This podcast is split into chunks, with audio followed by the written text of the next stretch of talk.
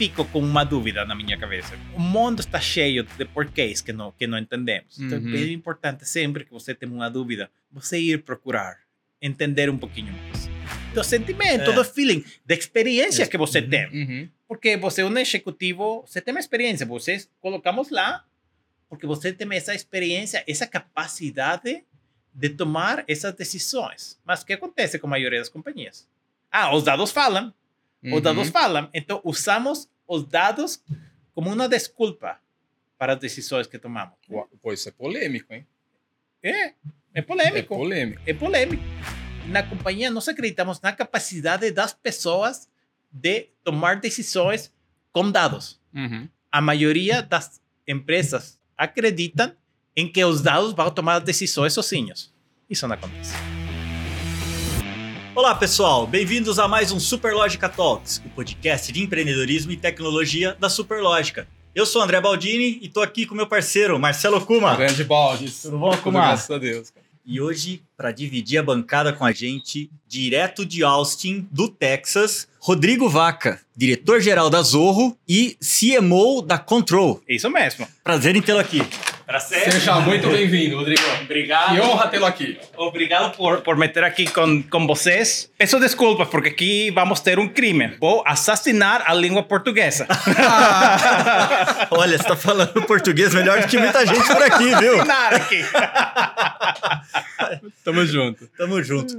Rodrigo, eu tenho uma pergunta muito honesta para te fazer. Fala. Rodrigo Vaca trabalhando numa empresa indiana. Como é que é isso? É, porque você sabe que é vaca, né? Sim. Mesma coisa português que espanhol. Você sabe o que acontece com as vacas na Índia. São sagradas. São sagradas. Quando você chega lá, como é que é? Chegou lá, É o a cara. sombra vermelha, tapete vermelho, tudo para a gente, né?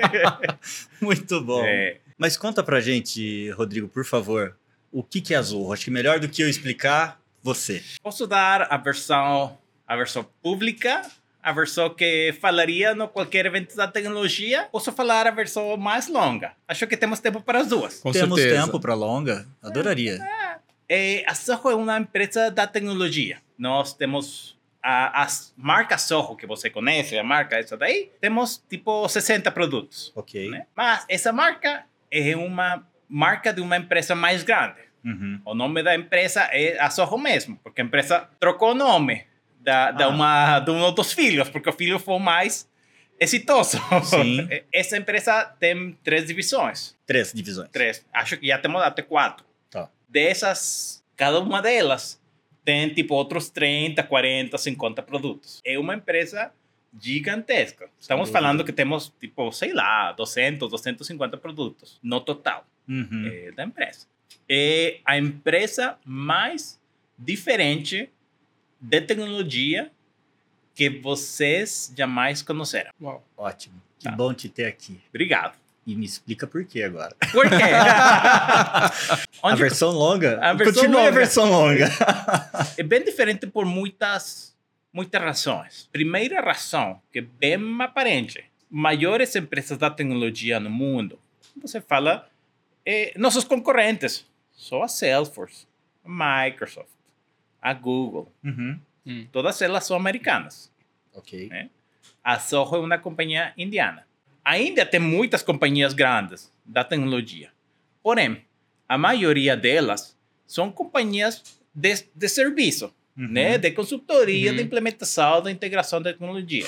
Tudo bem com isso. Mas a Soho é uma empresa diferente, porque é uma empresa de produto. Sim. Sim. né? Então, é uma empresa de produto mais grande da Índia, é uma das empresas de produto mais grandes do mundo, é indiana. Temos outras empresas grandes da tecnologia no mundo, temos outras empresas na, na Ásia, e temos TikTok, que é chinesa, Sim. mas é consumer, né? Para, para produtos B2B, porque o que fazemos nós é tudo, é tudo B2B, Uhum. é uma das empresas mais, mais grandes fora dos Estados Unidos. Você tinha comentado sobre as plataformas, né? É. Quais são elas, Rodrigo? Temos quatro, no- nós, nós chamamos de, de divisões. Divisões. É, são divisões. Te- temos a Soho. Tá. Eh, e na Soho temos muitos produtos como CRM, contabilidade, eh, coisas assim. Ok. Eh, temos o Control também, que é para gerenciamento de fluxos de, de trabalho. Eh, temos a Manage Engine, que é para tipo coisas mais técnicas, para gerenciamento de, de redes, para gerenciamento de, Sim. de segurança, para tipo isso. Temos Infraestrutura mesmo. infraestrutura mesmo. Tá. Temos outra chamada de Web NMS, que é para Internet of Things, IoT. Eh, temos aí outras que ainda, na verdade, não conheço muito bem, eh, mas essas, são as, essas quatro são, as- são as principais. Temos outras ainda mais, mais pequenas. Bacana. Basicamente, hoje, o produto Sorro, falando B2B que você comentou, está muito voltado para pequenos, médios negócios ou Eh, origem da marca foi nos pequenos negócios. Se você conhece o termo Small Office Home Office, Uhum. S-O-H-O. Sorro. Uhum. Eh, mas aí fomos crescendo, crescendo, crescendo. Agora temos clientes mesmo de uma pessoa, sozinha, no home office, até tipo 30 mil, 40 mil funcionários. Então, temos tudo.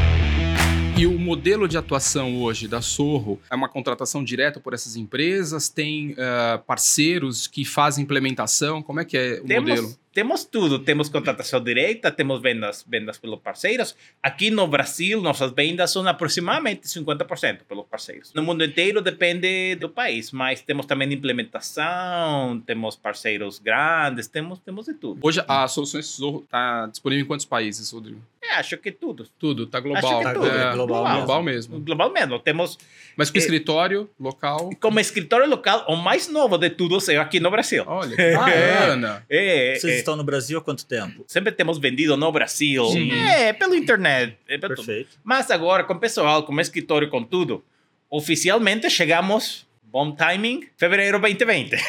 Ah, é. É, Uau, daí um caiu a pandemia. da pandemia. não é? É, é, mas aí já começamos a contratar pessoal mais em forma, tipo meados do 2021. Estamos agora tipo com 18 meses é, com, com escritório, com, com pessoal aqui. Estamos lá na Floripa. Ah, é, em Florianópolis? é, isso. Por que É. Florianópolis? Na verdade, é porque acho que fui enganado. Por quê? porque, olha, estávamos procurando onde colocar o escritório Uhum. para a Soho. E a Soho, falei, temos uma companhia bem diferente. Sim. né?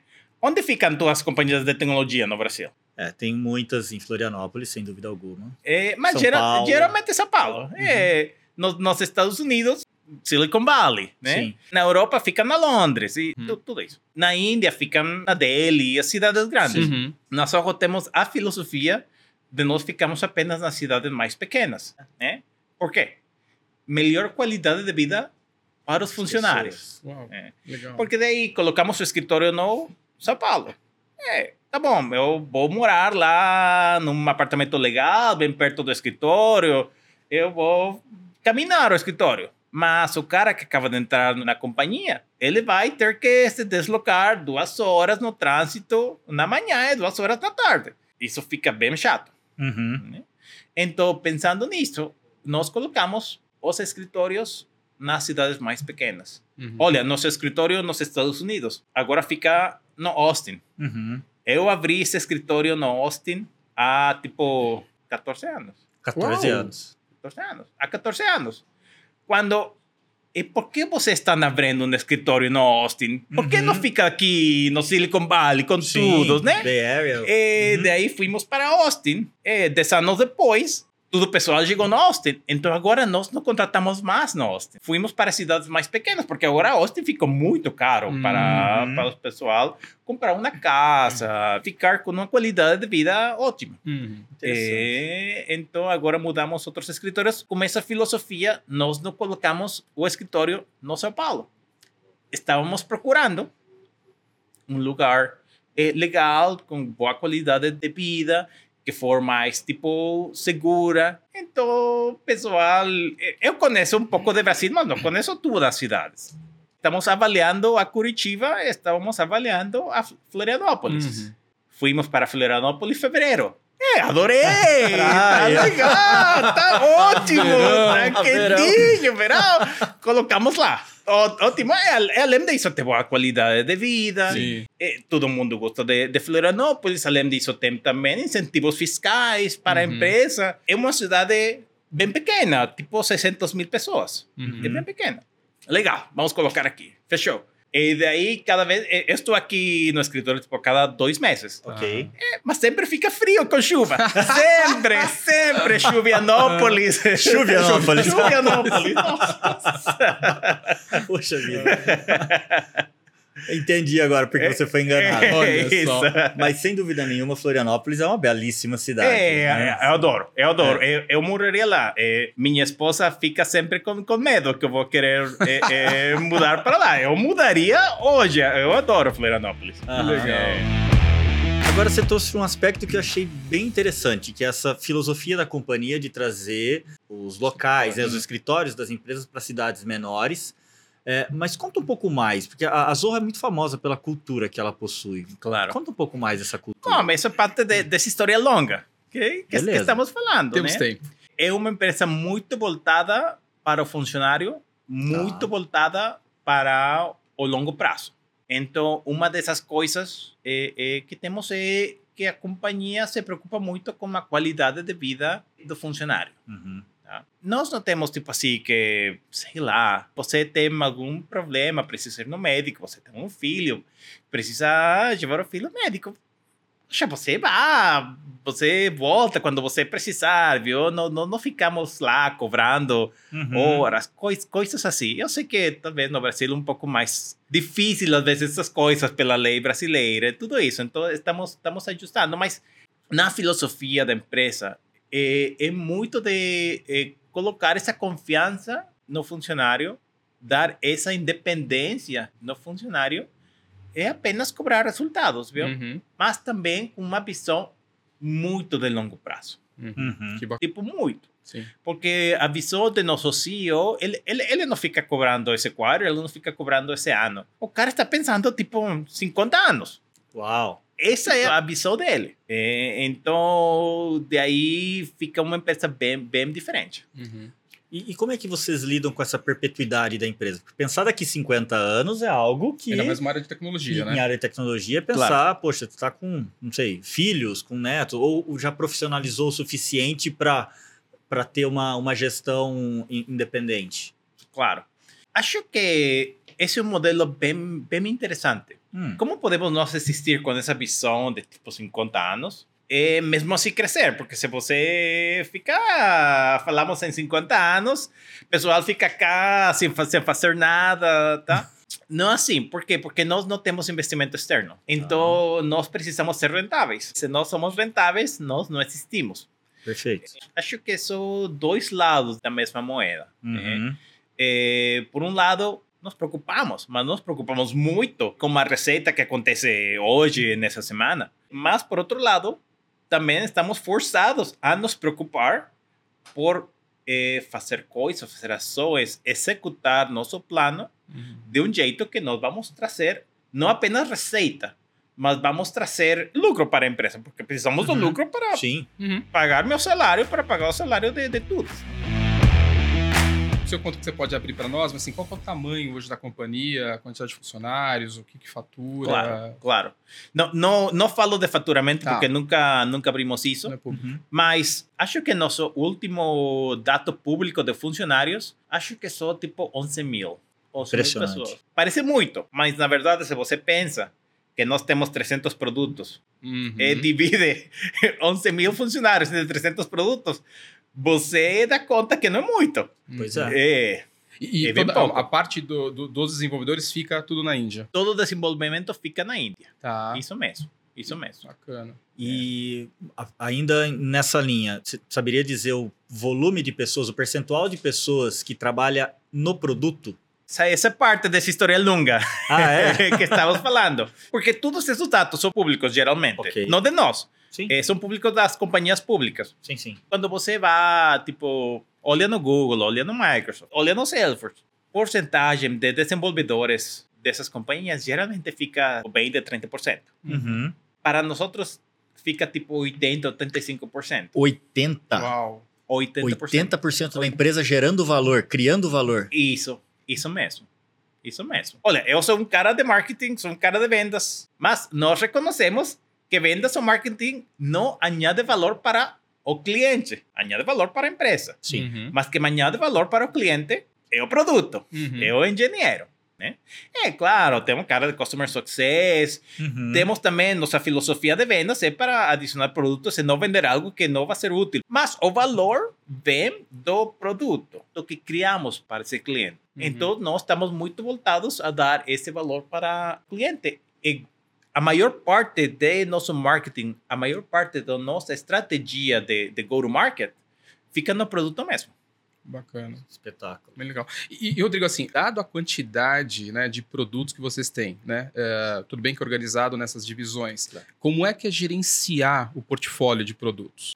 Como explicar? Gosto tipo muito das referências tipo históricas, porque acho que você consegue entender de um Uhum. jeito de um jeito melhor. Maioria das companhias eh, agora são tipo como a China, onde tem um cara até acima que o cara decide exatamente tudo o que acontece, quando acontece e como acontece. Uhum. É tudo muito bem controlado, Uhum. muito bem. Top down. Uhum. De top-down management. É, é, Uhum. esse é o nome formal. Top-down management. Na Soho, eu tipo falaria é uma coleção do reinos quase independentes, Hum. onde cada produto é, faz parte da companhia. Tem Uhum. que seguir certas políticas da companhia, Uhum. coisas assim, né? Mas cada produto opera independentemente dos outros produtos. Caramba. Então, não tem tipo uma grande estratégia global. Isso é decidido pelo cada produto, pelo cada unidade de negócio. Falando disso, falava da história dos países. Fica assim, tipo, Alemanha com Otto von Bismarck, quando ele uniu as, Uhum. as, eh, todos, todos os reinos independentes. Fica algo assim. Então, como gerencia tantos produtos? Desse jeito. Porque cada produto é gerenciado Pelo seu time. pelo seu time, no Uhum. nível mais baixo. Uhum. Então, o CEO puxa essas decisões mais táticas e até algumas mais estratégicas para esses times. Uhum. Claro, ele tem uma visão estratégica e ele tem certos requerimentos e certas dicas, mas grande parte de, de tudo isso fica no time individual. Uhum. É por isso que esses times conseguem executar de um jeito muito rápido, né? Uhum. porque eles ficam tipo mais independentes. Que incrível. É. Muita autonomia que temos. E com resultado É, para continuar. Claro, porque se não temos resultado, não existimos, viu? Uhum. Uhum. Porque não temos capital externo. Sim. Vou fazer uma pergunta difícil aqui. Vocês matam muitos produtos lá? Bem poucos. Nós acreditamos no longo prazo. Sim. Então, pode ser que um produto não dê certo no, no curto prazo. Ok. Mas no longo prazo, nós investimos nele. E Uhum. temos matado, acho que dois, três produtos, porque o mercado mudou. Sim. Diferente que o mercado mudou, que o o mercado não precisa mais disso. A filosofia de porque não somos número um número dois. Você pode olhar General Electric. Tinha nessa filosofia o Jack Welch. Uhum. Se nós não somos o número um ou número dois na categoria, nós vamos tirar. Uhum. Eles fizeram mesmo. E você pode ver agora como está a General Electric. Perderam muitos produtos. Uhum. E nós, não, nós não fazemos isso. Mas também tem a ver com o fato de ser um capital fechado que você não sofre pressão para dar resultado no mercado, que assim, precisa dar um resultado Claro. rápido. né? Claro. Então você tem mais tempo para continuar acreditando no produto, né? Claro. Focalizar nos resultados não é a palavra correta. Porque resultado pode significar diferentes coisas para diferentes pessoas. né? Perfeito. Quando no mundo da tecnologia nós falamos de focalizar nos resultados, o que estamos pensando geralmente, estamos pensando na receita, estamos pensando no crescimento do pessoal, estamos pensando no market share. Isso que significa resultados Uhum. para o cara da tecnologia. Mas para nós, resultados significa estamos crescendo com lucro. Com lucro. É. Bacana. É isso. Hum, Legal. Nós entregamos resultados o tempo todo. E aí entra a minha pergunta, porque isso é um paradoxo tremendo. Empresas de tecnologia, até outro dia, porque agora o mercado já não está mais tão líquido Claro. quanto, quanto antes, mas até outro dia estava todo mundo falando, poxa, se você tem um bom produto, é hora de acelerar crescimento, pega capital e, e investe naqueles produtos onde você tem total condição de dominar o mercado. Claro. A Zorro sofre muito dessa pressão. Co- Como é que... Porque o- olhar para lucro parece até uma heresia, né? No É, mercado de claro, tecnologia. parece. parece. Na, ver- na verdade, não sei quando virou assim. Não sei. Porque as empresas de tecnologia não eram assim. Uhum. Isso é bem recente que, que aconteceu essa, essa focalização. Uhum. Eu tenho minha teoria. É apenas uma teoria, Uhum. Ok. mas vamos lá, Compartilha Tá. conosco. vamos compartilhar. Quando você era, era um startup, Uhum. Tipo nos anos 90, não, não tínhamos esse conceito de SaaS. né? Exato. Então, você era uma startup, que você precisava? Ser uma empresa de tecnologia, tipo consumer ou tipo mesmo, mesmo B2B. Uhum. O que precisa para fazer esse tipo de... Além, além do pessoal, além do pessoal, o que precisa? Equipamento. Equipamento. Uhum. Eu precisava não equipamento barato. Uhum. Precisava desse equipamento da Sony, da IBM, Silicon Graphics. Sim. Lembra Silicon Graphics? Uhum. Equipamento bem caro. Uhum. Então, o que precisava você? Você precisava comprar esse equipamento caro, Sim. mas ainda não tinha lucro. Uhum. nem receita. Então, ia, pegava isso, pegava esse capital de, de, de risco e, e tá. Depois aí ocorreu dot bomb nos Uhum, anos 2000. Por aí de 2005, 2006, 2007, 2008, começou o mundo SaaS. Uhum. Começou Amazon AWS, Sim. Amazon Web Services, eh, isso de SaaS, começou tudo isso. Beleza? Perfeito. Nesse momento, você já não precisava Uhum. equipamento. Mesmo algumas pessoas começaram a perguntar o que vai acontecer com o capital do risco. Porque se um cara consegue fazer esse aplicativo no, no seu quarto, Uhum. utilizando o servidor da nuvem, que fica barato, talvez precisa pagar, mas vai pagar tipo mil reais, dois mil, dois mil reais pelo mês para um crescimento inicial. Sim. É? O que vai, que vai acontecer com esse capital de risco? Então, essa é a minha teoria. Uhum. Porque foi nesse momento que começamos a nos focalizar mais na receita que no lucro. É, porque o, o cara de capital de risco, o produto ele é dinheiro. Sim. Ele vende dinheiro. Sim. Ele vende Perfe- dinheiro. Perfeito. Viu? Então, como vou fazer para vender mais dinheiro? Ah, vou pedir minhas companhias gastar mais. Uhum. É interessante. Fechou? Interessante seu ponto de vista. é, gasta mais no marketing, gasta mais nas vendas, gasta mais, gasta mais, gasta mais. E daí acabamos com essa mentalidade de crescer mais rápido, mesmo sem lucro. Claro, por quê? Porque se você não tem lucro, que precisa? Mais dinheiro. Vá com o mesmo cara que está vendendo dinheiro para você.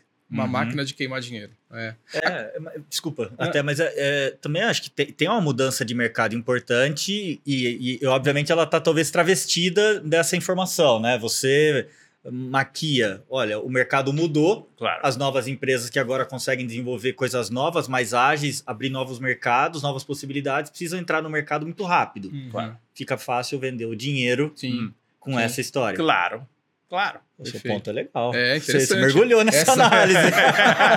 Provocou, né? Provocou. É, algo- como falei, uma teoria. Sim, Sim. interessante. Você pode Faz concordar, pode não sentido, né? concordar, mas Bom, você mesmo comentou, né? é, A Zorro, presença aqui no Brasil é é bem recente, né? Acho que ainda tem muito bem trabalho para divulgar a marca, enfim, mas acho que os produtos, enfim, né, são tudo de sucesso. E você comentou sobre os seus competidores, né? Microsoft, Google, tal, é, Salesforce. Como é que é lidar com esses competidores, Uhum. né? Que talvez eles tenham uma, um- enfim, um tempo a mais de mercado. Claro. Aliás, a Zorro é de quando? a Soho, como conhece você agora, Aham. como CRM, com pacote Office, tudo isso, começamos em 2005. 2005. 2005. Tá. Ah, então, a gente está falando de concorrentes que já estão um, um pouco mais tempo no mercado. Claro. Como é que é concorrer né, eh, com essas empresas e, enfim, trazendo uma proposta de valor que entregue mais para esse mercado que vocês estão direcionando? Toda concorrência é difícil. Na verdade, eles têm produtos ok, eles têm produtos bons. Eles têm melhor marca que nós, sem dúvida. Uhum. Mas eu acredito mu- muito mais nos nossos produtos. Como nos diferenciamos, como concorremos? De diferentes jeitos. Mas uma desses é como uma filosofia diferente para fazer negócios como cliente. O modelo que nós usamos para nossos vendedores, modelo que nós usamos para o cara de Customer Success, modelo é bem diferente que as outras companhias. Nós não gostamos muito de ficar tipo assim acima do cliente até que compre. Não, não gostamos de fazer ele comprar coisas que não precisa. Gostamos de deixar o cliente à vontade. Ele Uhum. fica à vontade com a gente, bem fácil de fazer negócio Uhum. com a gente. E alguns gostam da marca, alguns gostam desse jeito mais, mais amigável de, de, de fazer negócios. Uhum. Entendi. Que bacana. E como é que, né, a, a gente que é de marketing, né, de vendas e tudo mais, né, queria aprender agora. como, é, como é que você, vocês trabalham? É, é, é por produto? É por divisão? Como é que vocês trabalham os investimentos de marketing? Claro, eh, eu posso te falar da, do que fazemos aqui no Brasil. Perfeito. É. Aqui, aqui no Brasil, vendemos os mesmos 50, 60 produtos que a companhia tem, Legal. porém, nos focalizamos para go-to-market em apenas alguns produtos, porque temos ainda um Claro. time pequeno, precisamos nos focalizar Uhum. nos produtos que são mais importantes para a companhia, os produtos que se adaptam mais para o mercado brasileiro, enfim, temos prioridades. E daí nós procuramos produtos com que nós podemos chegar como, como cliente e produtos como que nós podemos crescer dentro do cliente. Hum, É. Tem produtos que são bem naturais para o cliente começar como a Soho, como CRM, como o, o mail, que nós chamamos de workplace. Uhum. Eh, enfim, temos outros, mas são mais comuns. Tá. E daí temos outros produtos que nós podemos adicionar Uhum. para esse cliente, que nós podemos ajudar com ele com outros processos, com, com outras coisas. Tá. Vocês olham bastante essa jornada do cliente com o produto que você tem, mas Claro. pelo que eu entendi, você colocou aqui foi, vocês não têm um deadline ou uma, uma cobrança excessiva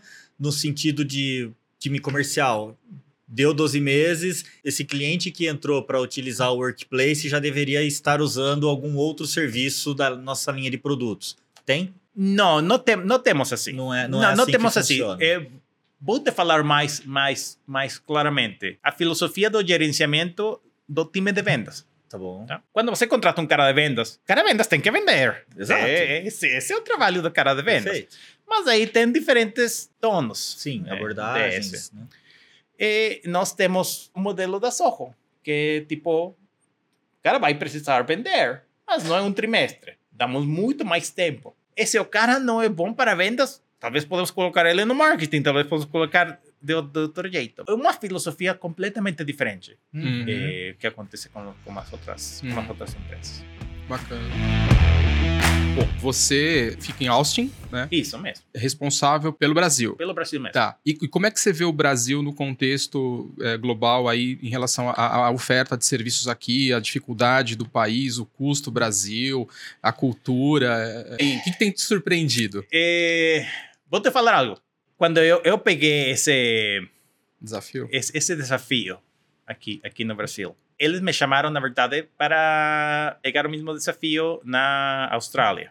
Austrália e Nova Zelândia. Temos muita mais receita lá Uhum. eh, que temos no Brasil. Brasil tinha nesse momento, e temos ainda, bem pouca Uhum. receita para o tamanho do mercado, para o potencial do mercado Sim. eh, que temos aqui. Essa é a parte do, do, do negócio, né? Da parte pessoal, eu, eu brinco que eu sou brasileiro.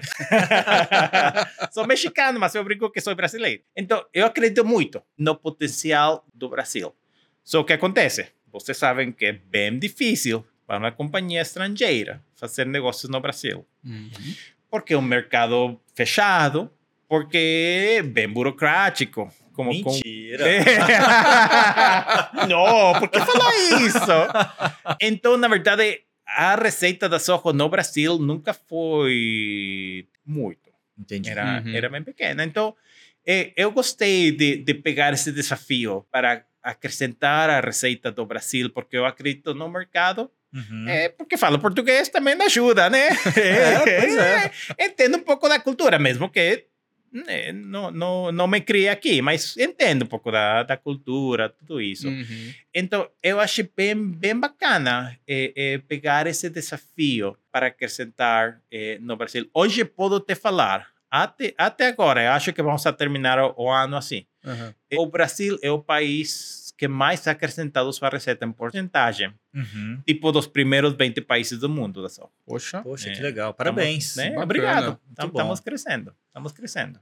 Mas nesse ano e meio que você está aqui, e eu acho que até complementando a pergunta do Marcelo, além do desafio burocrático e tudo mais, Claro. o que esse- quando você fala esse mercado fechado, né? Uhum. o, o brasileiro de certo modo é, quando, quando chega uma empresa estrangeira, ele é até bastante aberto, Uhum. né? Mas o, quando você fala fechado, em que sentido? Para esse tipo de, de ferramenta, de CRM, como Quando, quando falo fechado, eu falo da política do governo brasileiro. política de governo mesmo. política, Entendi. política do governo, um Entendi. governo que quer promover a indústria local. nacional. Uhum. Então, daí coloca muita coisa para importações, para coisas assim, porque eles querem que tudo seja desenvolvido no Brasil. Uhum. Entendi. Às vezes dá certo. Eu gosto muito dos aviões Embraer. Uhum. Ah, né? E se você pensa, aviões comerciais no mundo, tinha quatro. Tinha a Boeing, tinha a Airbus, tinha a Embraer e tinha... Bombardier. Bombardier. Eh, mas Bombardier foi comprado pela... Acho pela Boeing. Hum. Acho que foi, foi comprado por um deles. Uhum. E tinha uma russo. Acho que o russo já não, já não conta. Uhum. Eh, então, se você olha no mundo, o Brasil conseguiu se posicionar no mundo inteiro Uhum. no mercado de aviação com, com esses aviões. Claro, por conta dos aviões ser bons, o cara ser visionário, tudo isso, mas também pela política do governo brasileiro que ajudou A indústria. A indústria Sim. eh, eh, entendi. se, se, eh, eh, se desenvolver. Então, como uma companhia estrangeira, às vezes fica mais difícil chegar de fora e oferecer os produtos. Algumas vezes essa política e algumas vezes é por burocracia mesmo, que começar operações, entender as leis brasileiras, tudo isso. Por exemplo, vocês como consumidores, eh, bem mais caro gastar em dólares. Sim. Sem dúvida. Nos, nosso modelo é muito de vender as licenças eh, online. Uhum. É o pessoal comprar diretamente online, apenas com cartão de crédito, tudo isso. E só que, começando operações aqui, entendimos, Uhum. compreendi que em dólares não funciona. E Uhum. não funciona apenas pela taxa de câmbio. Uhum. Funciona também pelos limites que o governo coloca nos cartões de crédito, e o imposto sobre operações financeiras, Sim. Tudo isso. E, e entendi isso. Ah, então, então temos, que- temos que oferecer no, na moneda local. Uhum. Ah, temos, mas como oferecemos na moneda local? Bagunçado. E, tudo isso. Entendi. Interessante. Então vocês estão trabalhando para oferecer na moeda local, mas Estamos. ainda não oferece. Estamos, hoje. estamos bem perto, bem perto, já quase. Que bom. Bacana. Como que você compara a cultura e principalmente a questão educacional na Índia, Uhum. né? de- aliás, que tem vários gênios, né, de, de computação lá, Claro. Com um mercado como o Brasil, Uhum. é, Rodrigo, assim, porque a gente né, tem a Índia como também um país né, em desenvolvimento, Claro. só que acho que assim, é, dado até o volume de desenvolvedores né, e executivos indianos que estão aí em grandes empresas de tecnologia, né? É, o que, que você viu que deu- dá certo lá na Índia, né? Pela experiência que você tem na Zorro, e comparado com o que está sendo feito no Brasil, que você tem acompanhado. Olha, podemos falar tipo três horas de É. educação. Porque Uhum. Não tô com pressa. é, eu acho a educação bem importante. Uhum. Sim. Mas agora a educação voltou, por mesmo que falamos do, do acrescentar receita, e agora as universidades também se preocupam com acrescentar a receita. Viu?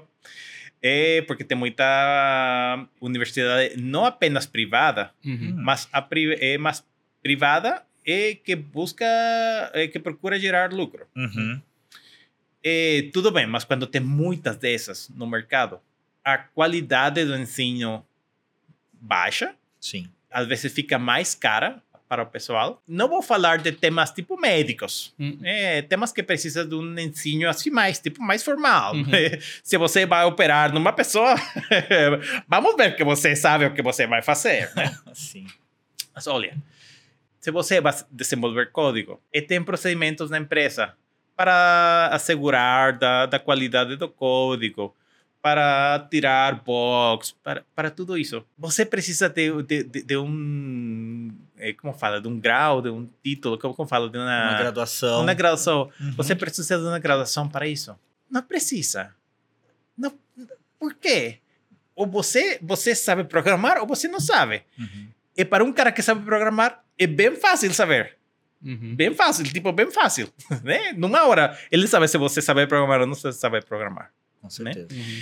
E o modelo de educação na Índia, o modelo de educação no Brasil são bem diferentes. Hum. Na verdade, eu gosto muito do no modelo de educação do Brasil. E agora falo por quê. na Índia tem muitos desafios. Um deles é que são 1,3 bilhões de pessoas na Índia. Então tem muita pessoa, muita. Esse é um dos dois desafios. Outro dos desafios é que na Índia você tem uma graduação não apenas para conseguir um emprego, mas tem graduação também como um status social importante. Esse status social também influi muito nas suas possibilidades de você conseguir um esposo ou uma esposa. Uhum. Se você tem título ou não tem título. É mesmo. Mesmo seja de uma boa escola, mesmo não seja de uma boa escola. Uhum. Eh, enfim, tem muitos outros desafios, mas esses dois são muito importantes. Mas na nossa filosofia da empresa, você não precisa de uma graduação Uhum. para isso. Eh, na verdade, você nem precisa de ensino médio. Ok. Nós temos um programa onde nós recrutamos estudantes. Nós pegamos lá, tipo, acho que 14, 15 anos. Eh, nós damos o ensino médio e ensinamos programar para eles. Tipo, um programa, tipo, dois anos.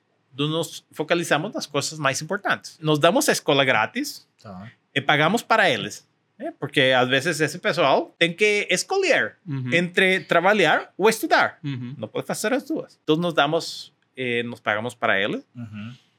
E, eh, e nos eh, ensinamos o que ensinamos o que ele precisa. E ao final desse programa, dois, três anos, se o cara deu certo, se o cara é bom, nos contratamos para para para a empresa mesmo. Uhum. E se não dá certo, bom, ele pode conseguir emprego no outro lado, pode Sim. fazer o, o, o que ele quiser. Mas durante esses dois anos ele já vai trabalhando com vocês num Exatamente. programa semelhante a um estágio, estágio. né? Semelhante ao que seria aqui no Brasil um estágio. Na verdade, é a parte final desse programa é o estágio. É o estágio. Mas a parte inicial é, é Só estudo. é só escola, só escola. Não, você não, não, não vai trabalhar, você só vai vir com a gente para estudar em um modelo de classes que também é diferente que o modelo típico de, de, de escola. Então, eh, como mas eu falei, isso, mas tem um, é, é, um, é uma política governamental ou não? É uma Não, política da da, própria é uma, Zorro. política, é uma política da própria Zorro. Que É uma política da, da própria Zorro. E é muito concorrido? Tem muitas pessoas que querem tentar esse Eh, modelo? acho que agora é mais concorrido porque, olha, nosso CEO é tipo bem famoso na Índia. Uhum. Ah, é? tipo bem famoso. Então agora que ele virou mais visível, coisa assim, o pessoal conhece mais da Soho que quer ir na Soho. Ao começo do programa, eh, não era muito fácil eh, recrutar pessoal para porque porque por isso que eu falei, porque ter um, um, um- uma graduação de uma universidade é muito importante na cultura local. Uhum. Então, como nós não somos uma universidade oficialmente, nós não damos essa, essa, essa graduação. Sim. Então aí o pessoal não quer, porque não, não vou pegar essa graduação, não vou conseguir pegar um bom emprego depois se não for na Soho, não vou conseguir me casar com a pessoa que eu quero. É, é- é diferente. Falando ainda da Zorro na Índia, né? É, essa questão cultural, então vocês ajudam a formar muitos dos seus colaboradores lá, das pessoas. É, na Índia em si, co- como é que é essa. É, é, é tudo numa mesma sede? Vocês têm diversos escritórios na, ou não? Como, como é que é lá? Bom, na Índia, até um pouco antes do começo da pandemia, Hum. Tínhamos, uma sede, um campus bem grande, bem grande. É, é bem legal. Eu falo que é Chennai, que é uma cidade ao sul eh, da Índia, é uma cidade bem grande. Mas, na verdade, não é, não é no Chennai, porque não gostamos de ficar nas cidades grandes, mas Sim. é nas, é, tipo subúrbio, tipo Tá. 50 minutos Uhum. eh, fora, do, fora do Chennai. Mas antes da pandemia já começamos a criar outros escritórios eh, fora, fora dessa cidade. Quando chegou a pandemia, naturalmente, todo mundo em casa, tudo. Quando já voltamos ao escritório, voltamos num modelo diferente mesmo na Índia. Hum. E ainda temos esse campus bonito, grande, Uhum. tudo. Mas agora também começamos a pegar escritórios mais pequenos eh, eh, dentro da Índia, principalmente cidades mais pequenas, de novo, com uma qualidade de vida legal, Uhum. eh, onde não tem trânsito, onde, enfim, onde o pessoal pode criar uma família, onde pode ver seus filhos, tudo isso. Na verdade, agora não sei o número exato, mas acho que já temos tipo 10, 12, 15 escritórios eh, eh, Bacana. eh, na, na Índia. Temos esse escritório bem grande, onde fica, tipo, não sei, sei lá, Uhum. 7 mil, 8 mil pessoas. Temos escritórios mais pequenos, onde ficam, tipo, mil pessoas. E temos Pequeno, escritórios... mil pessoas. É, Uhum. esse é pequeno. E temos escritórios onde ficam, tipo, 200 pessoas. É, é, depende. Aqui no Brasil, né, a gente passou e ainda passa, né, por uma escassez de mão de obra, né, principalmente de devs, né, pessoal de área técnica, né? Claro. Como é que, mesmo a Índia sendo tão grande, né, investindo em formação, na educação, né, é, vocês sentiram esse efeito, é, enfim, por conta das startups, por conta das empresas de tecnologia também, de escassez de mão de obra lá? E como que vocês resolvem isso? Não sentimos muito. Não. Não sentimos. Sempre estamos procurando, se- sempre estamos, sempre estamos crescendo. Uhum. né? Sempre estamos crescendo. Eh, mas acho que sempre qualquer eh, se você é o manager de um time de desenvolvimento, você está procurando o cara que, que você precisa. Mas de um modo geral, na companhia, nunca temos essa, essa escassez de, eh, eh, de pessoal. Por duas razões. A primeira, nós não temos muito churn. Sim. de pessoal. Uhum. Temos, mas é bem baixo. Uhum. É tipo menos de 5%. Uhum. Quando a média do mercado é tipo 12, 15% do mercado de tecnologia. Uhum. Uhum.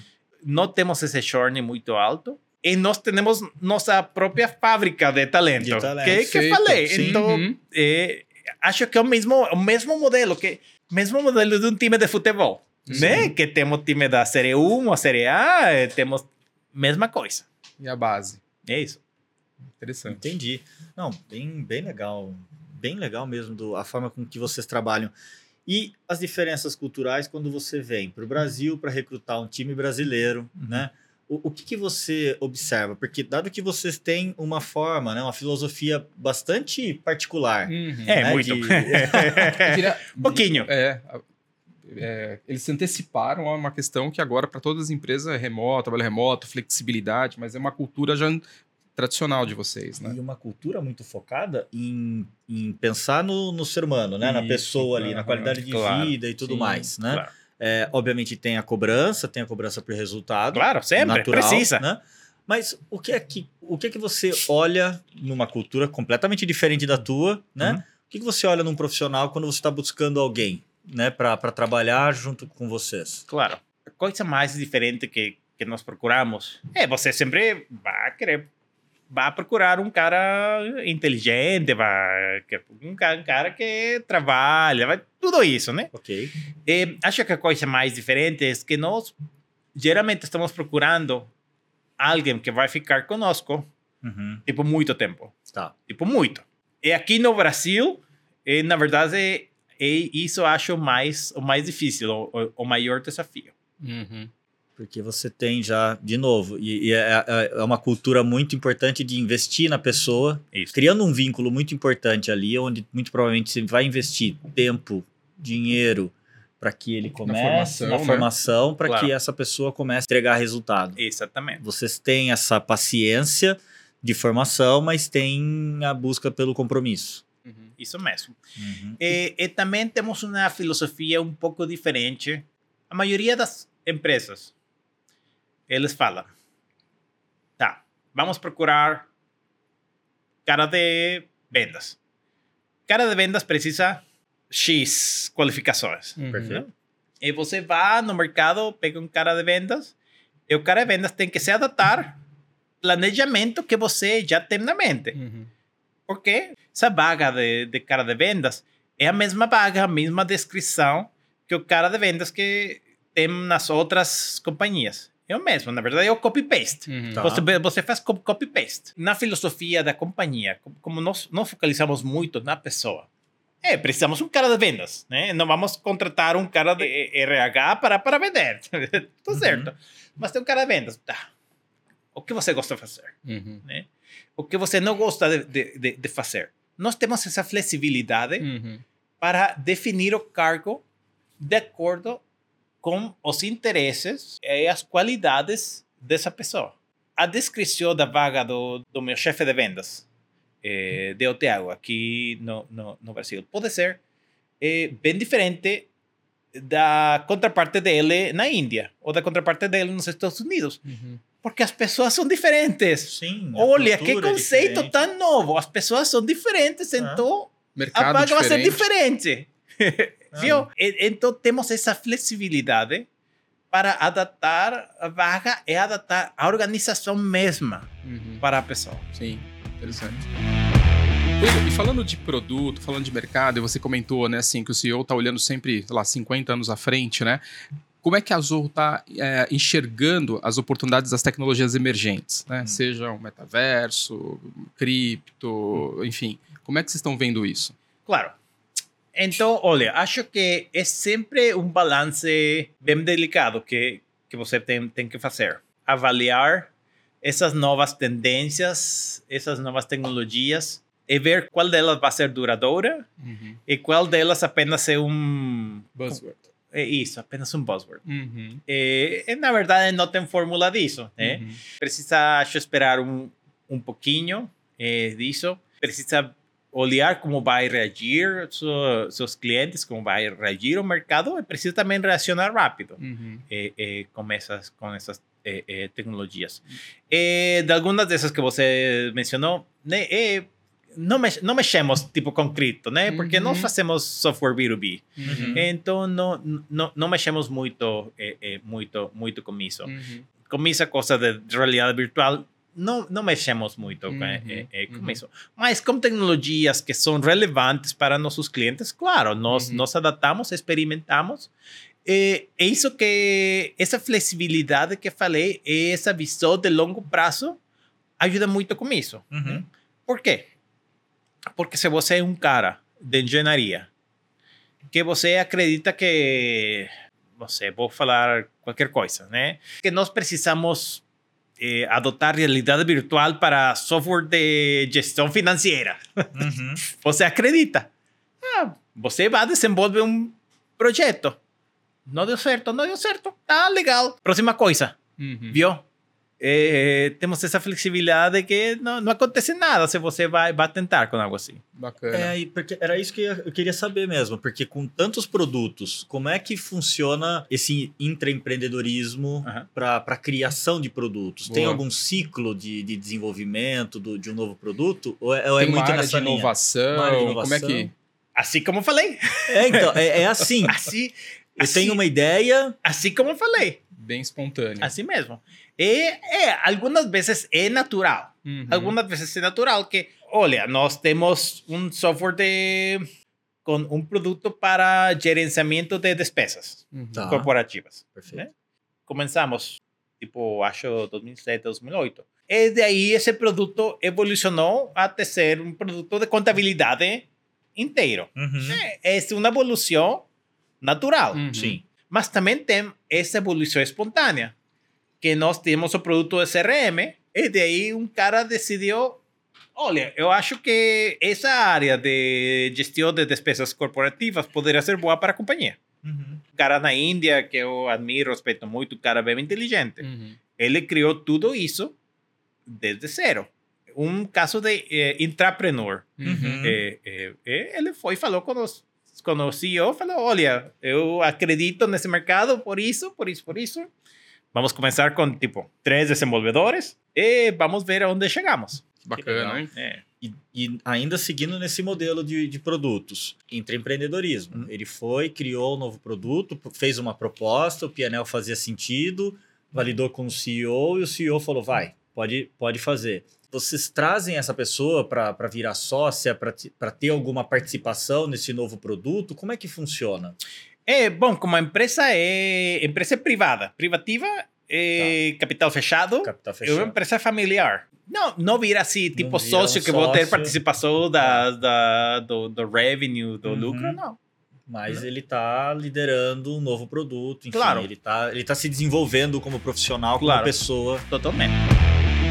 E eu queria entender um pouquinho também sobre a Control, que é também um produto do grupo. Conta um pouquinho pra gente o que é a Control. Conto. Control também é uma, é uma dessas ideias Uhum. espontâneas onde o cara que criou a Control é o mesmo cara que gerencia a, a CRM. Perfeito. Sim. Ele acredita nessa ideia. A ideia é bem simples. Quando você pede um Uber, é, quando você pede pelo iFood, quando você pede pelo Amazon, você consegue fazer tudo apenas pelo telefone e sem falar com ninguém. Mas, quando está aqui, no escritório, e você precisa aprovar uma compra, você precisa aprovar uma viagem, você precisa é, ficar lá mandando e-mails, fica, fica bem bagunçado. Uhum. Esse foi a visão dele. Precisamos criar uma ferramenta para que fazer todas essas coisas no escritório seja tão fácil como é usar o iFood, o Amazon ou Uber. Uhum.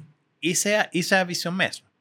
Então, o produto é bem voltado a gerenciar todos esses eh, fluxos de trabalho para, para que duas pessoas possam fazer seu trabalho de um jeito mais fácil. Uhum. Essas duas pessoas são a pessoa que gerencia esse fluxo de trabalho, é tipo o cara de compras, ou o cara de, de viagens, o cara de RH, de contratações, coisas assim. É o cara que participa no processo. Né? É o cara que vai aprovar, ou o cara que vai a pedir eh, um reembolso, o cara que vai pedir para contratar alguém, tudo isso, para que tudo isso fique mais fácil, mais rápido, que fique com mais visibilidade. Porque Uhum. voltando a essa ideia de Uber, voltando a essa ideia de iFood, você sabe onde está a sua hamburguesa, né? Uhum. É, você sabe onde está ah, seu computador. Mas quando voltamos aqui no escritório, poxa, o, o que, o que aconteceu com, com essa coisa que, eh, que, que, eu- que eu falei? O que está acontecendo? Por, por que falaram que sim? Por que falaram que não?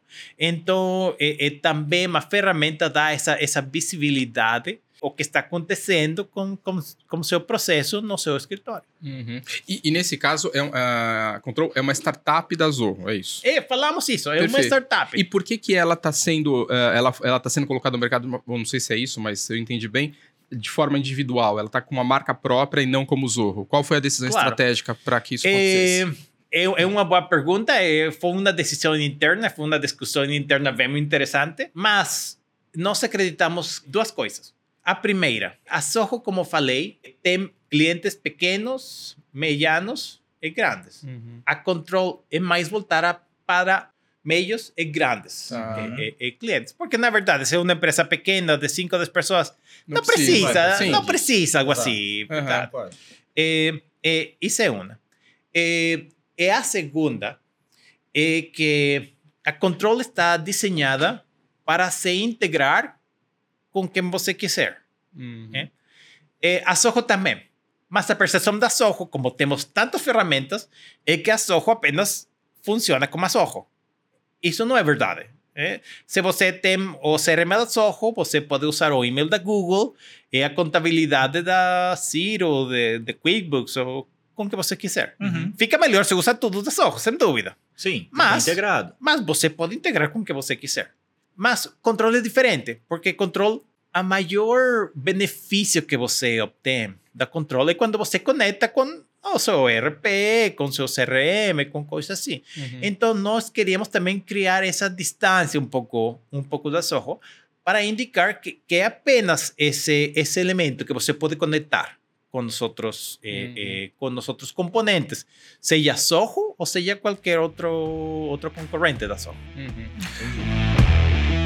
Você comentou sobre a questão né, de eh, entender aí o mercado brasileiro, né? Que é, acho que é desafiador, por exemplo, produtos como esse de contabilidade, ou Claro. questão, né, questões fiscais aqui e tal. E recentemente a gente viu que uma empresa americana voltada para um, aplicações né, para pequenos negócios, né, inclusive Uhum. trabalhando com contabilidade, QuickBooks, né? É, hum, Sinalizou para deixar o Brasil. Sim. Né? Como é que vocês avaliaram isso uma vez que vocês estão entrando aqui? é positivo para nós. Nós temos um produto de contabilidade, sim. Na verdade, não está muito pronto para o mercado brasileiro, Uhum. então nós não fazemos marketing dele. Uhum. Eh, Ele atende alguns casos e nós somos bem transparentes com o cliente. O que você precisa? Ah, nós não atendemos isso no momento. Uhum. né? Você pode ir com outro concorrente, pode ir com, sei lá. Mas também, eu acho que isso evidencia nosso pensamento a longo prazo versus o pensamento a curto prazo da, dessa companhia que, que, Uhum. que foi embora do mercado brasileiro. Tá. Porque por que você vai ir embora do mercado brasileiro? Um mercado muito grande, Uhum. muito. Uhum. Melhor para nós. Sim, sim, sim. Hoje você é o CMO da Control, Isso. certo? Mas, dado que as, as divisões, as diferentes divisões da, da Zorro, tem tantos produtos debaixo delas, né, desse portfólio, Claro. Como é que vocês alocam o marketing? É no marketing institucional, na marca, para deixar a marca forte? É em algum produto? Como é que vocês fazem a divisão do, do dinheiro? Do, onde investe? Boa, boa, Cada boa, dólar. boa. Claro, temos times de marketing dos produtos, Tá, e temos time de marketing eh, institucional, corporativo, legal. e cada um deles tem seu próprio orçamento. E agora a empresa é um pouco mais grande, então temos um pouquinho mais de controle sobre isso, sobre a marca, porque precisamos. Uhum. eh, eh, etc. Como falei, todos os países operam de um jeito diferente. Sim. Eh, no Brasil op- operamos de um jeito bem mais diferente, porque o orçamento grande que temos assim para a marca é apenas focalizado na marca mesmo. Uhum. Né? Para geração de demanda e tudo isso fica nos, nos produtos. Uhum. Mas para qualquer coisa relacionada com uma marca, fica apenas corporativo. Legal. Rodrigo, ah, se eu entendi bem, uma das divisões que você tem ali na, na Zorro é de IoT. Isso mesmo. Tá, é fácil entender a questão do CRM, a questão né, de, Claro. de despesa e tal. O que, que são os produtos de IoT que a Zorro vem desenvolvendo? Nossa, na verdade, não conheço muito. Essa, essa não é uma divisão que eu tenho responsabilidade. Ah, tá. É uma divisão que não interatua muito com meus produtos. Sim, é, então, Por isso a curiosidade, É, inclusive. claro, claro. Bem, bem sinceramente, não conheço. Mas Tranquilo. posso falar de um jeito bem superficial. Tá. né? Só, só para vocês entenderem. Essa divisão, vou contar a história da Soho, bem resumidamente. Por favor, fique à vontade. A Soho começou como uma empresa de IoT, antes de que a IoT existiera. Mas o, o conceito era bem simples. Tá. O conceito era, nós vendíamos uma livraria, que você, se você vende impressoras, se você vende tipo modems, você vende tipo eh, coisas que conectam na rede. Uhum. Nós vendíamos uma livraria, um framework, para você gerenciar esse equipamento remotamente. Hum. Isso é IoT. Tá. Essa é a definição Sim, de IoT. Sim, sim. Total. Então, antes de que o nome IoT existiera, é. Então, nós vendíamos esse produto. Essa foi a origem da companhia. Então, estavam os caras sentados lá na Índia, eles falaram, olha, eh, nós tínhamos como clientes, tipo, maiores companhias da impressoras, de computadores, de networking, de tudo isso, né? Olha, nós vendemos para eles esse software, para eles incluir nosso equipamento para eles gerenciar esse equipamento remotamente. Uhum. E nós já temos uma expertise com isso, porque nós também vendemos o software para gerenciar todo esse equipamento remotamente. Não apenas esse software pequeno que, que fica lá nesse aparelho, Uhum. vamos vender o software. Uhum. E daí criaram a segunda divisão, que foi a divisão de, de Engine, que ajuda as companhias a gerenciar ah, a rede, a segurança, Uhum. o, o equipamento, e, e tudo isso. Daí começou. Daí estavam vendendo esse software para gerenciar os softwares eh, no data center. Aham. Uhum. Não? Estavam gerenciando software, equipamento de redes, switches, eh, enfim, tudo isso. E daí falaram, olha, já conseguimos gerenciar tudo isso. Não será que nós também conseguimos gerenciar nosso próprio data center? eh, construir aplicativos ah, acima disso? Hum. E daí começou a Soho. Curioso. Muito bom. Interessantíssimo. E o CRM em si começou em 2005, ou não? Eh, acho que o CRM foi lançado ao mercado em 2006. O primeiro produto que nós lançamos no mercado foi o, o Writer, é Soho Writer, Writer. que, Uhum. que é parte do, do nosso paquete de Office, Sim. um processador de, de palavras. Uhum. Esse foi o, o primeiro produto que nós lançamos no mercado como a Soho. Tá. E, e se você pensa agora, eh, no, no mercado de paquetes online, tem a Microsoft, tem a Google, tem a Apple, se você quer considerar, Uhum. até a Soho. Tem esses quatro no Só essas quatro. É a Soho e. Bacana. Hoje, tudo bem, a gente não, fa não precisamos falar de faturamento, ok? Mas de todos esses produtos, o maior produto da Zorro é o CRM. nós consideramos produtos de diferentes jeitos. Tá. Mas o produto mais vendido como SKU, vamos falar Uhum, de SKU. perfeito. Uhum. Vamos falar de SKU. O produto mais vendido como SKU é a Soho One. Soho One é um conceito bem interessante. Soho One é tipo buffet, tá. brasileiro, brasileiro, é brasileiro. rodízio. É. Mas não Daqui é a pouco ele vai falar que é corintiano, mas tudo bem, vai. Boa. Pula essa, pula essa, vamos lá. não é um rodízio de, de, de, de carne, não um rodízio de pizza, não um rodízio de sushi, um rodízio de software. Boa. tá? Você paga eh, por funcionário uma quantidade mensal ou anual você tem acesso a esses 50, 60 produtos que você precisa para gerenciar sua empresa. Que bacana. Olha, talvez desses você precisa 10 ou 15, mas você vai precisar de um CRM, sem dúvida. Uhum. Você vai precisar de um help desk, sem dúvida. Você vai precisar de e-mail, sem dúvida. Você vai precisar do chat. E posso falar de 15 produtos que você vai precisar, sem dúvida. Uhum. Talvez você ainda não está pronto para eles, mas você vai precisar, sem dúvida. E quando você começa a somar o valor que você despesa, se você quer, ah, vou procurar o CRM da Soho, mas vou usar o chat de Slack, vou usar a contabilidade X, vou usar tudo isso, não adianta. Você vai ficar apenas com a Soho. É um modelo bem interessante. Provavelmente vocês não começaram com o Zorro One é, como, como característica, como modelo de negócio. Na, na verdade, nós, eh, o Soho One, eh, acho que novo, acho que ele tem, acho que quatro anos, Pô. al- algo assim. Então, Soho One é a coleção Uhum. de produtos, Hum, produtos. que você compra de um, de um jeito só.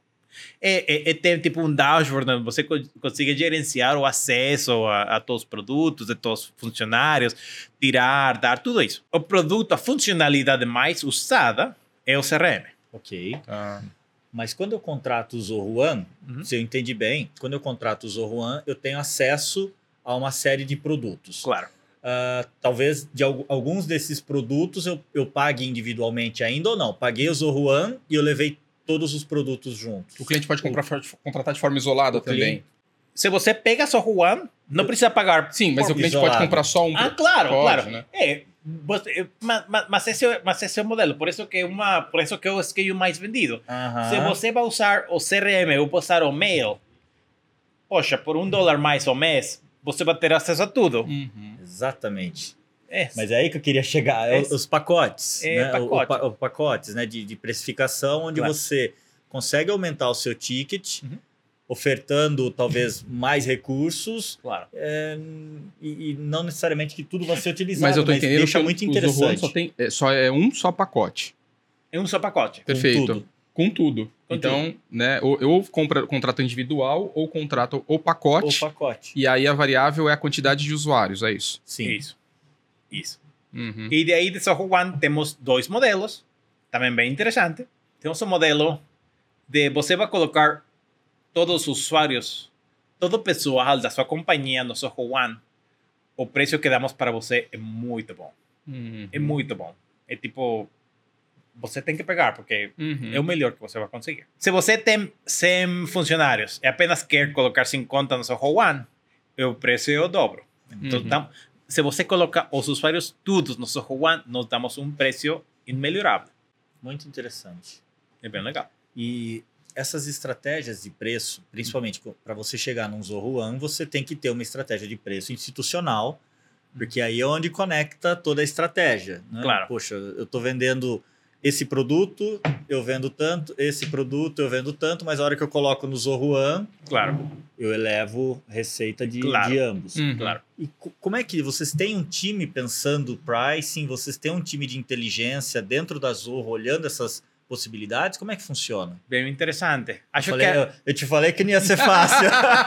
não é fácil. Vou- não é fácil. Vou te falar por quê.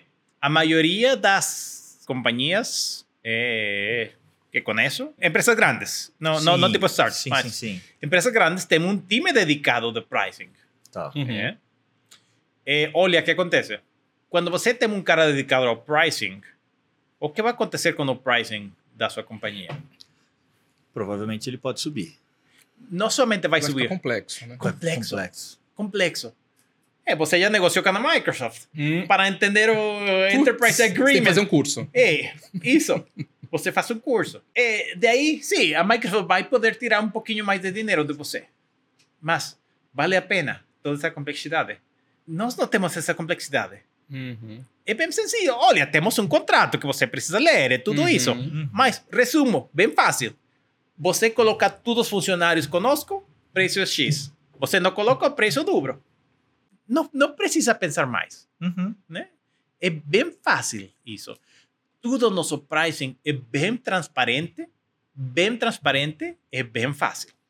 Bem simples. Aham. Não temos um time de pricing. Não tem temos. time. Mas, por exemplo, essa abertura né, do escritório local aqui, Brasil, entendendo a cultura, entendendo né, o ambiente de negócios, você tem flexibilidade para ajustar a política comercial, independente do que você tem na, na Índia, por exemplo. Você tem, você tem esse. É, temos um pouco de flexibilidade, sim, Tá. mas, mas tem que ficar é, Alinhado. alinhado com a filosofia. Tá. A filosofia da companhia. Uhum. Temos um, não temos um, não temos um, olha que interessante, não temos um time de pricing, mas temos Uhum. uma filosofia de pricing. Sim. Perfeito. Olha. Então, tem- Sutil diferença. né? tem, tem, tem que ficar alinhado, tem que ficar alinhado, alinhado com isso.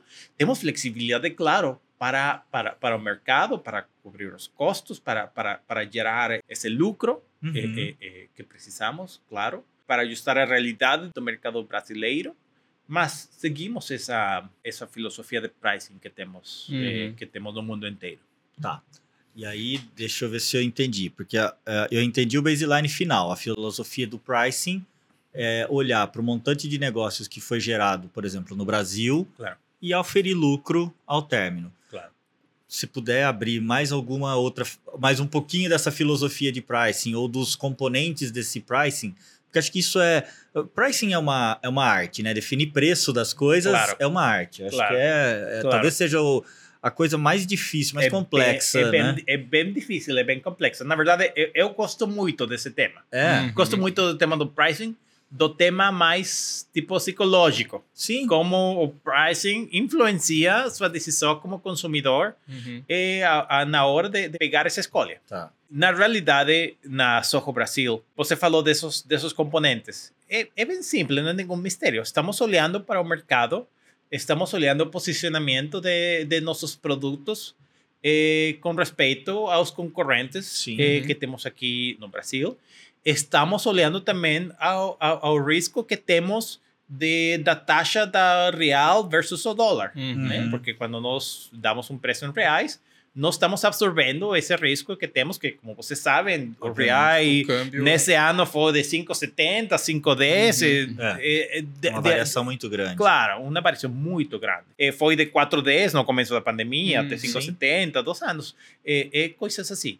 Mas é um risco que nós tomamos como, como companhia, dar esse contrato a um ou dois anos com clientes grandes, né? Uhum. Então, estamos olhando para, para esse risco, estamos olhando para, para os concorrentes. É isso, Uhum. é, é bem simples. Qual fórmula usamos?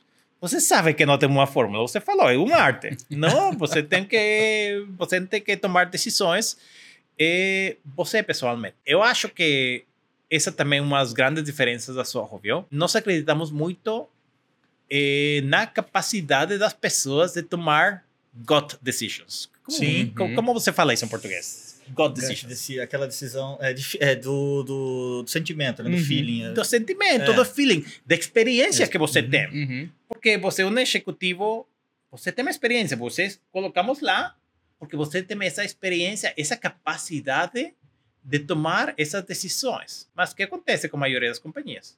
Ah, os dados falam, Uhum. os dados falam, então usamos os dados como uma desculpa para as decisões que tomamos. Uau, Pô, isso é polêmico, hein? É, é É polêmico. polêmico. É polêmico. Hum. É polêmico. Porque na companhia nós acreditamos na capacidade das pessoas de tomar decisões com dados. Uhum. A maioria das empresas acreditam em que os dados vão tomar decisões sozinhos. Isso não acontece. É, talvez aí, então, assim, voltando né, à origem né, e na, na crença, na cultura da Zorro, né? Uhum. Isso só é possível É claro. porque vocês têm um trabalho muito forte né, em acreditar no profissional, trabalhar fortemente essa cultura da- de gente, né? Claro. E outro aspecto importante, você não tem a pressão de acionista, né? Não temos. Então, acho que isso fica um pouco mais fácil Claro. dialogar, porque você não tem a pressão de prestar contas para fora, né? Claro. Você- Não, e o desafio, assim, é, é, a mais, né? É que é uma, uma companhia global, né? Claro. Cara, você imagina conseguir fazer equalização de preço com economias tão diversas, né? E não falou, não falou apenas de preço, viu? Falou de marketing, falou de Sim. qualquer coisa. Sim, sim, sim. Preço, preço também.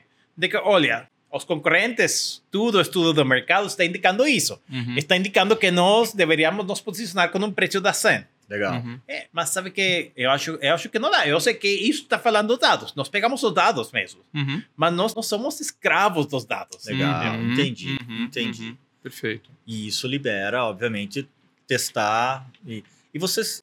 é, acho que até essa é uma outra pergunta interessante para conhecer, dado que é uma filosofia tão particular. Como é que vocês. é, o pivotar lá, como é essa questão? Poxa, testei o preço, tomei uma decisão, Uhum. É, gut feeling ali, era 100. O preço sugerido era 100. Uhum. Mas eu acreditei que eu podia colocar 120. Uhum. Né? Como é que é para vocês? Coloquei 120, o mercado não está aderente ao 120, vocês mudam? Como, Claro. como é que tra trabalha a mudança? Claro, tra trabalhamos a mudança, trabalhamos o experimento, Uhum. eh, trabalhamos para ver eh, eh, que, dá, que dá melhor. Sempre, eh, esse cenário que você falou é um cenário muito comum. É comum, é É bastante muito comum. E, na verdade, sempre é mais fácil diminuir o preço do que, que- acrescentar. É, Então, se você, você vai decidir, sempre vai decidir por um preço mais alto, geralmente. Depende da sua estratégia de, de go-to-market, do do que você está... Como eu falei, tem muitas, muitos fatores. Esse é um outro ponto interessantíssimo, mais baixo e mais alto. Quando você vai vender num processo que é onboarding ah, self-service, por exemplo, que é uma das características, Claro. né? Talvez ali você trabalhe um preço isca, né? um preço mais baixo para trazer o cliente, Uhum. mas já para um cliente grande, de, você chegou a citar uma empresa de 10, 30 mil funcionários, 30, né? Claro. talvez ali custar mais seja até interessante, porque ela vai dar mais valor, mais confiança no produto. Como que é essa psicologia? É bem interessante. É bem interessante. É, eu vou te falar, não sempre concordo com as coisas que fazemos. Não, porque preço Claro. não é justo, não é justiça. Não é, não é, não é, É. justiça, mas uma das filosofias do nosso CEO, ele fica confortável com eh, leave money on the table. É uma das filosofias dele, que para mim é bem difícil de, de seguir. Sim, Mas, olha, sim. é sua companhia, né? Então, aí, isso, isso é o que falo. Nós não sempre maximizamos o O- revenue. Hum. Da receita. É, E eu acho que aí também tem um ponto, né? Assim, dado que os seus concorrentes normalmente puxam esses preços também para cima, talvez fique até mais confortável você se adequar e ainda ganhar mercado, né? Então, não sei se É, tá certa essa visão. É parte da filosofia, que, Uhum. que acho melhor não, não mencionar, porque é uma, uma diferença competitiva que, que nós, que nós temos. Então, então, então não vou falar disso. É melhor. Tá bom. Mas que papo gostoso. Não, foi legal. A gente, a gente explorou bastante. vou, falar, vou falar para, de- para vocês depois. Tá bom. fora, fora. Legal, legal. A gente Legal. desliga as câmeras. É um, é Tá um segredinho. Desculpe. Boa. Olha, mas queria saber uma coisa que eu tenho quase certeza que todo mundo tá querendo saber. Onde foi que você aprendeu português? Eu aprendi português com Duolingo, um aplicativo para aprender línguas. Que legal. É, que eu acho bem legal. Na verdade, foi minha segunda vez tentando aprender português. Português. Uhum. Primeira vez, eu fiz, eh, eu fiz mestrado, negócios, na Califórnia. Uhum. Eh, uma dessas aulas foi português. Olha. Eu não aprendi nada. Tá. Que legal. Nada. Eh, eu falo espanhol. Aplicativo. E não aprendi absolutamente nada. Viu? Nada. Aham. Abandonei a classe porque eu não estava aprendendo nada. É, com uma maestra brasileira, tudo, mas não Uhum. estava aprendendo nada. Daí um dia estava em casa trabalhando, fica muito ocupado no trabalho, mas eu sempre gosto de aprender coisas novas. Sim. É, sempre está aprendendo você de tipo de marketing, de, de preço, de concorrência, tudo legal. Não estou aprendendo nada para mim, desenvolvimento mais pessoal.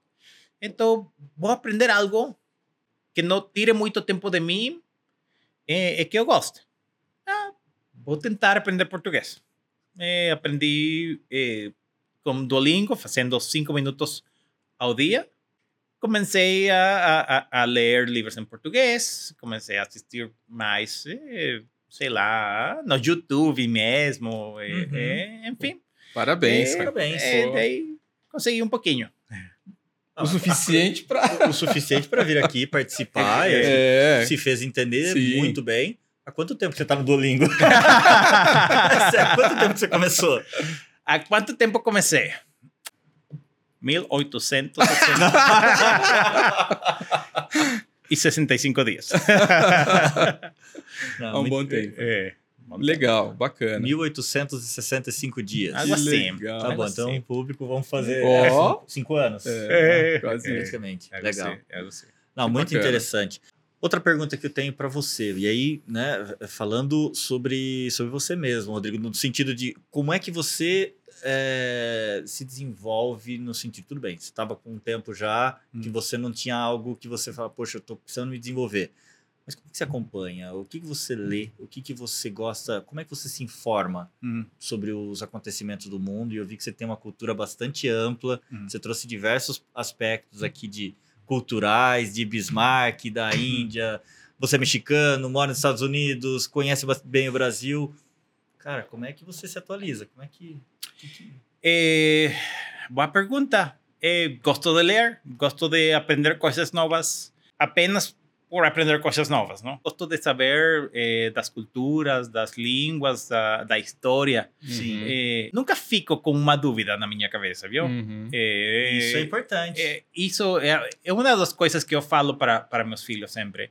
É, por que as capas dos, dos livros são vermelhas? Uhum. É, vai e procura. Porque Curiosidade. Você, você né? vai entender a teoria da, da cor, como as Uhum. cores influenciam mata. Olha, porque o mundo está cheio de, de, de porquês que não, que não entendemos. Então Uhum. é bem importante sempre que você tenha uma dúvida, você ir procurar, é, entender, entender um pouquinho mais. Que legal. Sim. Bacana. Normalmente dizem como é que é? É Quem, quem pergunta uma vez, é, e aí, por mais é, simples que seja a pergunta, aprende. É né? claro. Não É. fica com a dúvida. Claro. E Tem que ser evolui, curioso, né? é Tem que ser curioso. curioso. Curioso. A Aham. curiosidade é importante. Que papo gostoso. Que bacana. Mas ainda tem um detalhe, tem um ratinho por aí passeando, né? Ah! Boa, muito bem lembrado, muito bem lembrado. O que, que é esse ratinho? Um ratinho. O quanto ele é importante para você? Vocês sabem quem é ele? Do Ratatouille. Ratatouille. é, é o Remy. O no, Ratatouille, é, Remy, sim. Ratatouille é o filme, é, o, o nome dele é, é o Remy. Mas o que, que esse ratinho Representa para você? Duas coisas. A primeira, eu gostei muito do filme. Esse ratinho aqui foi um presente do- dos meus filhos. Ah, Que- dos seus filhos. Dos filhos. Então, eu gosto muito dele por meus filhos. Né? Sim. Mas o filme, a premissa do filme é bem simples. Que um, qualquer pessoa pode cozinhar. Uhum. Esse é o que fala no filme. E depois do filme, ele explica. Ele explica, não é que qualquer pessoa pode cozinhar, mas um bom cozinheiro pode vir de qualquer lugar. Você não precisa uma graduação. Isso é o que fala. Uhum. São fatos. Acho bem, bem Profundo. importante, É, bem é. profundo. Uhum. Qualquer pessoa pode fazer qualquer coisa. Perfeito. Tem um E- termo aqui no Brasil que a gente fala confiar no teu taco. Aprendi algo novo. Aprendi algo novo. Muito interessante. Bacana. Eu tenho uma última pergunta para Claro, você. claro, claro, me fala. Quem vai ganhar a Copa do Mundo? Brasil. ou México? Brasil. Brasil.